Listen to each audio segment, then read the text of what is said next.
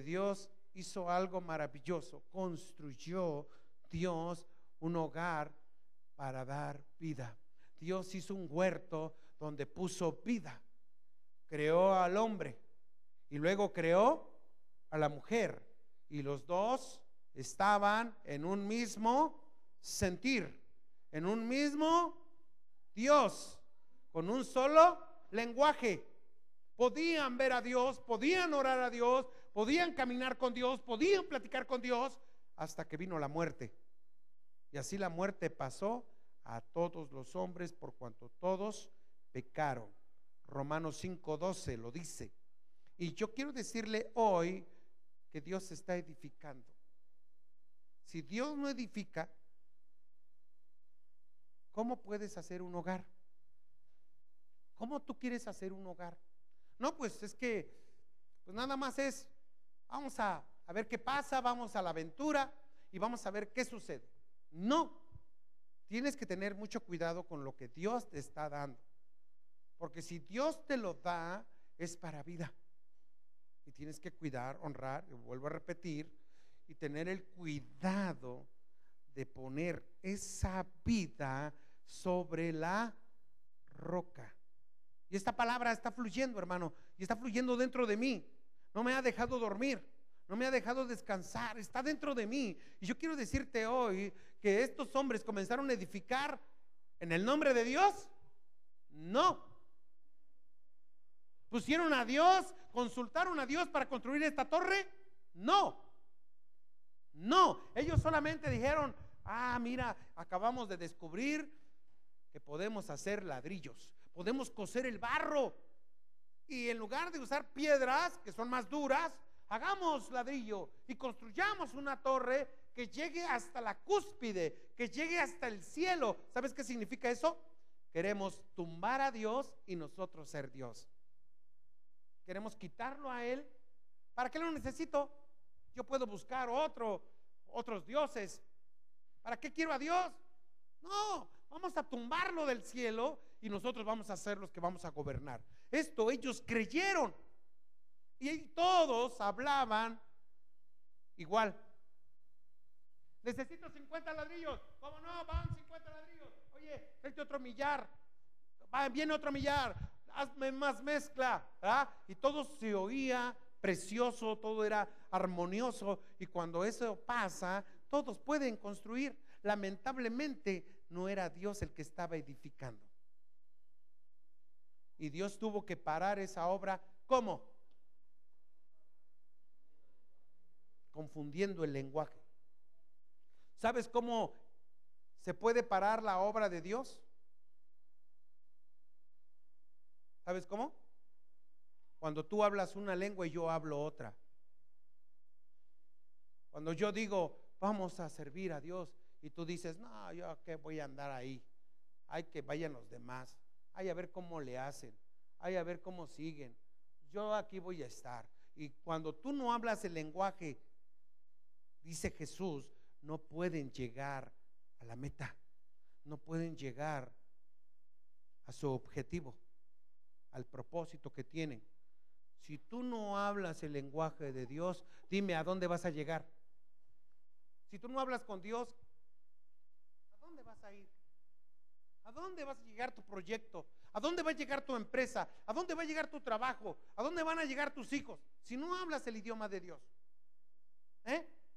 Dios dice, yo os he dado vida y vida en abundancia. Yo di la vida en tu vientre y he sanado tu vientre. Dice, porque en mi pueblo, los que están conmigo, dice Dios, y los que hablan mi lenguaje, no habrá estéril. No habrá. No habrá mujer que aborte. Así dice Dios. No habrá. Pero necesitamos hablar el mismo lenguaje. Cuando tú no hablas el lenguaje, ¿qué pasa, hermano, cuando usted va conmigo a la sierra y oye usted hablarlos en su idioma. ¿Cómo se queda usted? Como decimos, día 6. ¿Di café? Y uno se le queda viendo así. Ah, sí. Nomás entendí café. Naina Chicotere. Ya más o menos le decimos Naina Chicotere. ¿Pasamos? Naina Chicotere. Y vamos a hablar con los del náhuatl, los que hablan náhuatl a, San, a, a Tempa, y pasa la gente y, Nolti, ah, Nolti, Nolti, Nolti, Nolti. Y es todo lo que sea decir. Buenas, buenos días, buenas tardes, buenos días, buenas tardes. Pero cuando se empiezan a ellos a hablar, me quedo así. Órale. Ya no sé dónde ver. ¿Cómo se siente usted cuando alguien habla diferente? O me da el sueño, me da aburrimiento, porque no le entiendo. No hablo el idioma, no entiendo lo que está diciendo. Y en Dios, espiritualmente, espiritualmente, hermanos, muchos de los que estamos aquí no entendemos a Dios. Bueno, ¿ha oído usted decir a una hija, a su madre, a su padre, tú no me entiendes? Es que tú no me entiendes. ¿Por qué? Porque está hablando otro idioma, otro lenguaje. Oiga, pero si la oigo, si la, si habla en español. No, no estoy hablando en español. Hablo de sentimientos. Hablo de lo que está dentro de ella. Hablo de lo que está dentro de él. Hablo de lo que él quiere, anhela. ¿Y sabes qué quiere y anhela Dios? Que tengamos vida. Quiero que vivas. No, pero yo estoy, estoy amargado, pastor. Estoy muy mal. Por favor, que nadie me hable. A ver, dime, ¿qué lenguaje estás hablando? Muerte. ¿Qué estás hablando? Muerte. Ese es tu lenguaje. Muerte. ¿Cuándo vamos a edificar? A ver, alguien que le busque Salmo 127, 1. Léalo fuerte porque vamos a dejar bien claro esto. Vamos a dejar bien claro hoy qué vamos a hacer con la iglesia de tantas responsabilidades que tiene. Póngase de pie. Léalo fuerte para todos sus hermanos. Jehová es mi luz y mi salvación. Adelante.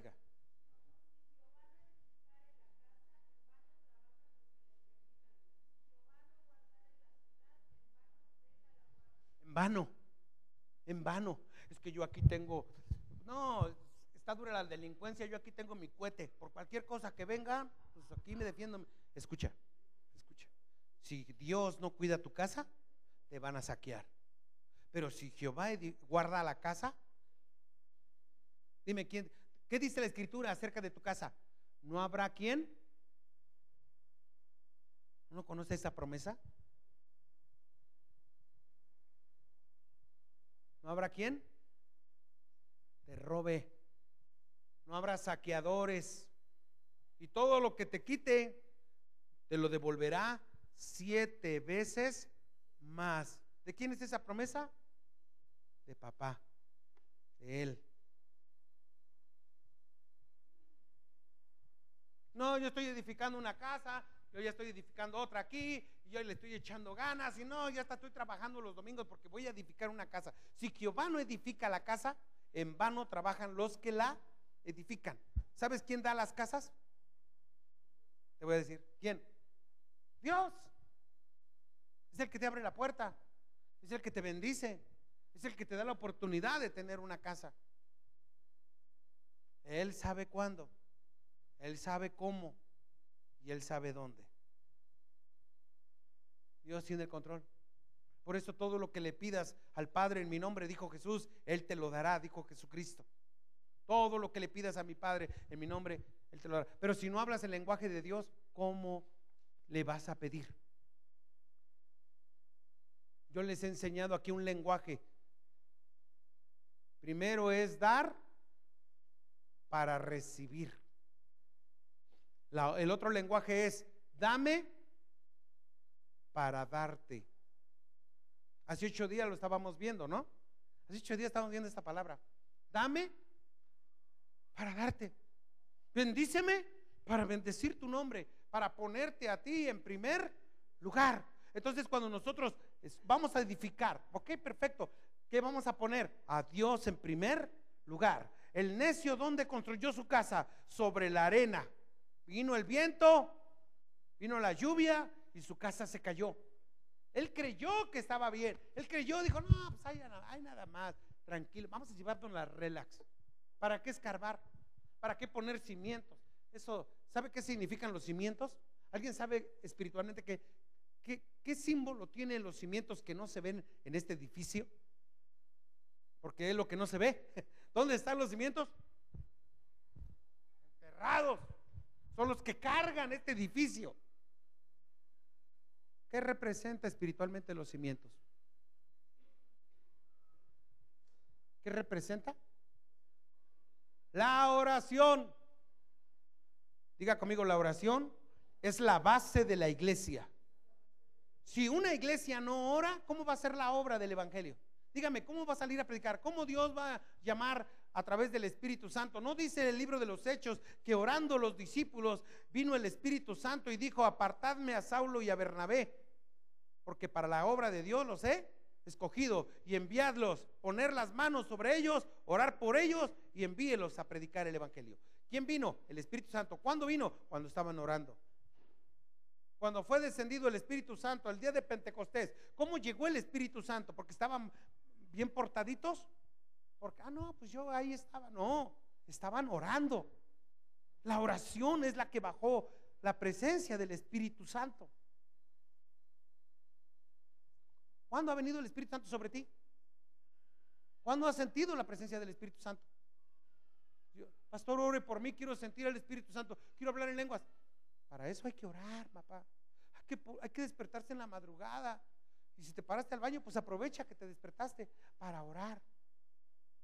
Y dile, Señor, tócame con tu Espíritu Santo, ministrame, dame un sueño y te vas a volver a dormir. Y viene la palabra, ¡fum! Y comienzas a soñar. Tremendo. Porque ah, pusiste a Dios en, esa, en ese dormir. Hermano, no, el ser cristiano no nada más es venir y sentarse en una iglesia cristiana. Son hechos hechos, obras. Estaba diciendo Sergio, no, pues el pastor nos, nos guía, el pastor me dice cómo comportarme, cómo hablar. Sí, sí, porque yo me presento como ejemplo para ellos. Si yo les digo, vamos a descargar, hijo, apaga tu celular, por favor. Si yo les digo a ustedes, vamos nosotros a cargar la camioneta, yo tengo que ser el primero en estar aquí. Si yo les digo, vamos a, descargar la camioneta, ¿qué tenemos que hacer? ¿Qué tiene que ser el pastor? Ser el primero, saber hacerlo. Vamos a amarrar una lona. ¿Qué tiene que saber primero? El pastor tiene que poner el ejemplo y ser testimonio. Este, vengan a orar a las nueve y el pastor no viene, imagínense. ¿Cómo yo te voy a pedir que vengas a orar a las nueve? Si yo estoy todo ahí descansando la oración para ti es salvación. Porque gracias a eso, dijo Cristo Jesús, que tendrás que, el hombre sabio que hizo, escarbó, picó piedra y dijo, ahora voy a poner las bases y voy a edificar. Y cuando vino la lluvia, vino la tormenta, vinieron los problemas, vinieron las dificultades, vino la escasez, las malas noticias, vino la enfermedad, no tocó tu morada, porque tu morada está plantada en la roca, que es Cristo. Esa es mi roca, diga conmigo, castillo fuerte es mi Señor. Castillo fuerte, mi roca. ¿En quién? confiaré. No estoy confiando en mi economía, no estoy confiando en mi trabajo, no, no estoy confiando en un carro, no estoy confiando en nada. Yo estoy confiando en mi roca que es Cristo. Dice el Salmo 91 así. ¿En quién confiaré? Dijo Josué, yo no sé qué van a hacer ustedes, yo no sé qué lenguaje hablan, si quieren hablar el lenguaje de los vecinos e irse tras sus dioses, vayan, pero yo y mi casa serviremos a Jehová. Yo no sé qué lenguaje van a hablar ustedes, pero yo voy a hablar el de Dios. Y yo voy a buscar a Dios. Alguien tiene que llevar la bendición a la casa. Alguien tiene que poner orden, hermanos. Mire, llegar a una casa y, encontrar todo tirado. ¿Quién lo va a hacer? Está todo tirado. ¿Quién lo va a hacer? ¿No es acaso la mamá la que primero pone el ejemplo? Y empieza, Híjole, qué tiradero. Mira nada más. Los calcetines ya hasta fuera de la puerta están. ¿Ah? todo tirado, todo tirado. Llega la mamá y comienza a poner que. Bueno, ya nosotros le entramos, ¿verdad? Pero hay un capitán ahí, eh, dentro del orden, dentro de la casa, donde tenemos que respetar autoridad. ¿Qué es lo que dice la mamá todo el tiempo? ¿Qué es lo que dice la mamá todo el tiempo? Levanta, ¿qué más? Recoge, ayúdame, lava tu ropa. No todo, desde chiquitos así nos enseñó. Lo primero, haz tu cama, tiéndela. ¿Y qué? ¿Nos gustaba? No nos gustaba. Vete a traer leña. No, sabe, usted no sabe que ir a traer leña, cuesta, no crea que se uno a, nomás no, se trata del primer árbol que encuentra, porque lo andan metiendo a la cárcel. Hay que ir a buscar la leña a un barranco, lejos, y traer esa manojito de leña para que mamá eche las tortillas. Veo estos hombres, en verdad, son un espejo de Dios, el lenguaje de Dios hablando en una casa allá en las montañas, donde los chiquitos Traen su manojito de leña. Chiquito. Un chiquito trayendo, un mecapal se pone, es un mecate que va aquí en la frente, amarra su leñita, se la pone en su frente y ahí va, mira. ¡Pum! Llegamos a Peña Blanca, bajamos unos costalotes de ropa. Gloria a Dios para los que dieron. Hermano, no se duerma, por favor. No se duerma. Llega el hermano, se pone el mecapal, amarra sus costalotes. Dos cajas, hermano, que un hermano de otra iglesia nos trajo. De otra iglesia. Nos trajo dos cajas grandes. Bueno, este hombre dije, ¿cómo se van a llevar las cajas? Y vamos a caminar una hora. Una hora en veredas. Agarró el mecapal, amarró sus cajas. Se agacha, se lo pone en la frente y se levanta con la carga. Dije, ellos me ayudan a construir. No es para ellos la carga, es para toda la iglesia a la que llegamos. Y estos me ayudan a construir, a edificar. ¿Qué lenguaje tenemos que hablar? El de Dios. Miren lo que dice, bueno, ya leímos esta torre que no perseveró. No llegaron al cielo. ¿Por qué? Porque Dios confundió su idioma. Ya no pudieron seguir porque cuando pedían el material, el otro se quedaba así como, ¿eh? ¿What? y no hablaban su lenguaje. Aquí necesitamos gente, hermanos, que hablen este lenguaje, que pongan por obra la palabra de Dios en sus vidas. No que le hagan al cuento de traer una Biblia, una Thompson, un arco iris y decir, traigo mi Biblia bien grandota. ¿Y para qué? Si no la pones por obra. No, no, no. Dice el Evangelio. Vamos al Evangelio. Bueno, ya me leyeron ustedes ese hermoso verso, ¿verdad? De, del Salmo. Pero hay en, el libro de, Marcos, habla conmigo el Evangelio de Marcos, hay una palabra que Jesús habla acerca de esto, ah, de esta torre.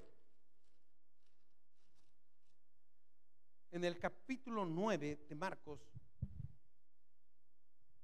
verso 38.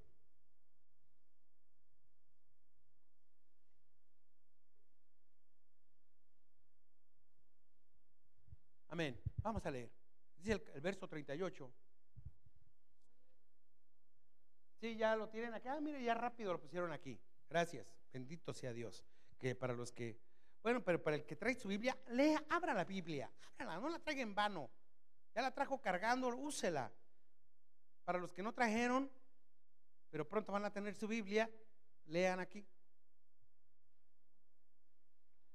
Jesús sabe cuál es la recomendación. ¿Por qué hago que abra su Biblia? Porque Jesús dijo, escudriñad las escrituras. ¿Sabe qué significa escudriñar? Busca, investiga, lee, dale vuelta a la hoja.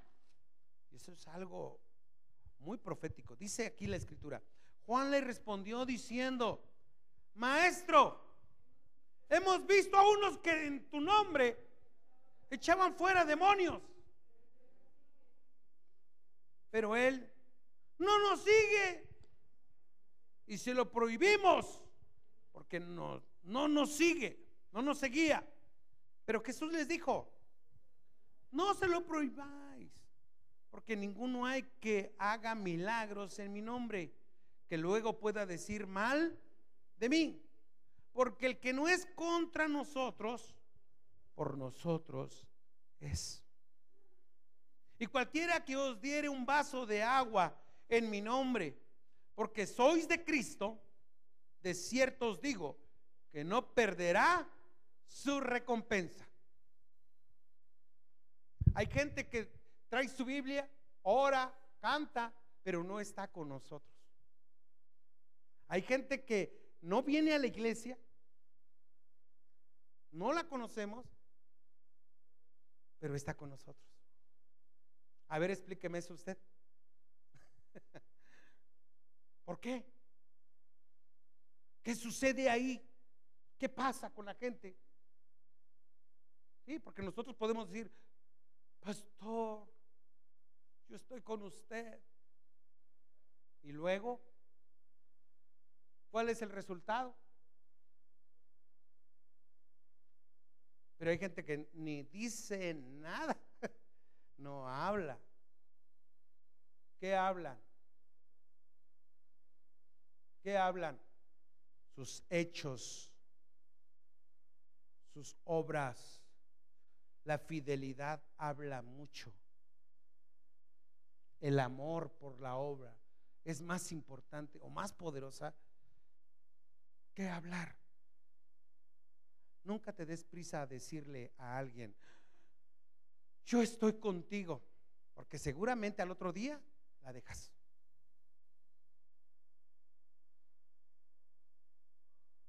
Nunca prometas, te voy a ayudar, porque seguramente a los ocho días ya ni le vas a hablar. Nunca prometa usted algo que no es de usted, es de Dios. Lo que es de Dios, usted tiene que poner a Dios en primer. Si Dios lo permite, estaremos ahí. Si Dios lo permite, haremos esto. Hermano, si Dios lo permite, yo iré a orar. Si Dios lo permite, pero si no lo permite, simplemente no puedo pasar, no puedo orar por ti. Dios no lo permite. Pero si Dios lo permite, ¿qué tenemos que edificar a partir de hoy? ¿En qué, nombre tenemos que edificar? En el nombre de Dios. ¿Qué tiene que hacer usted para ya no regarla? Poner a Dios en primer lugar. ¿A poco vas a ir de fracaso en fracaso? Ya se te hizo costumbre. Un trabajo, dejas otro trabajo, dejas otro trabajo, dejas otro trabajo y ya diste un círculo vicioso. Es un reflejo, es un reflejo de que no tienes una base, de que estás edificando sobre la arena nada más. Brincas de un lado para, para chapulín. No puedes estar quieto. Y Dios habla de edificar sobre la roca y Dios da una, un consejo, estad quietos y yo pelearé tu batalla. Estate quieto, sé fiel, permanece quieto ya. Deja andar picando por acá y por allá. Ya. Diga conmigo, poner a Dios en primer lugar. Dígalo fuerte, poner a Dios en primer lugar. Poner a Dios en primer lugar.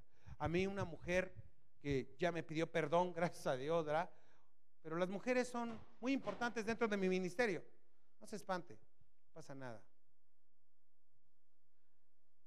Las mujeres son muy importantes dentro de mi ministerio. ¿Sabe quién camina conmigo todo el tiempo? ¿Sabe quién ha sido fiel hasta ahorita caminando conmigo dentro del Evangelio?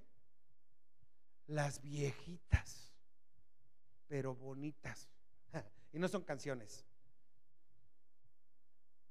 Esas viejitas. Oye, este, ¿dónde está mi hermano? La viejita que caminó con nosotros para Peña Blanca. ¿Qué?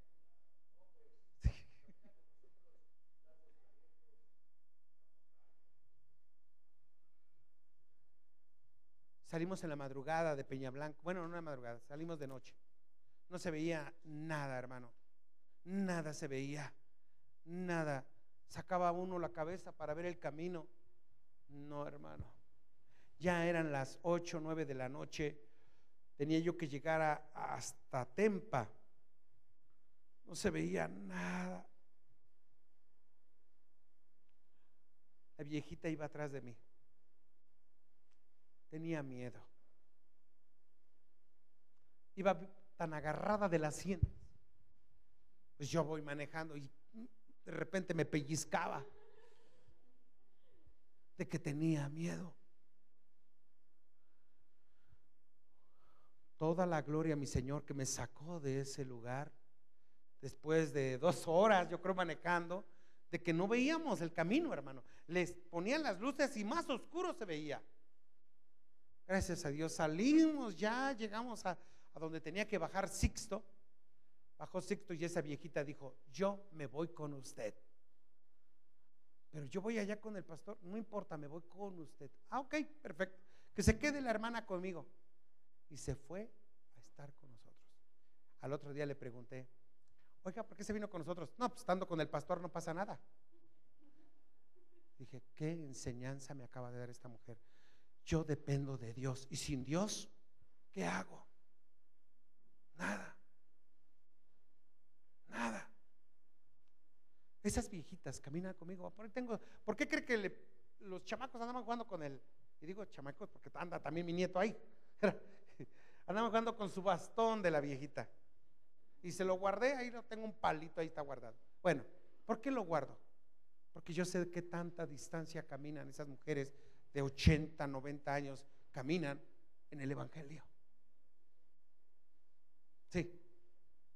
Y otra viejita que va con él. Entonces, son mujeres que hablan mi lenguaje. ¿Me entiende?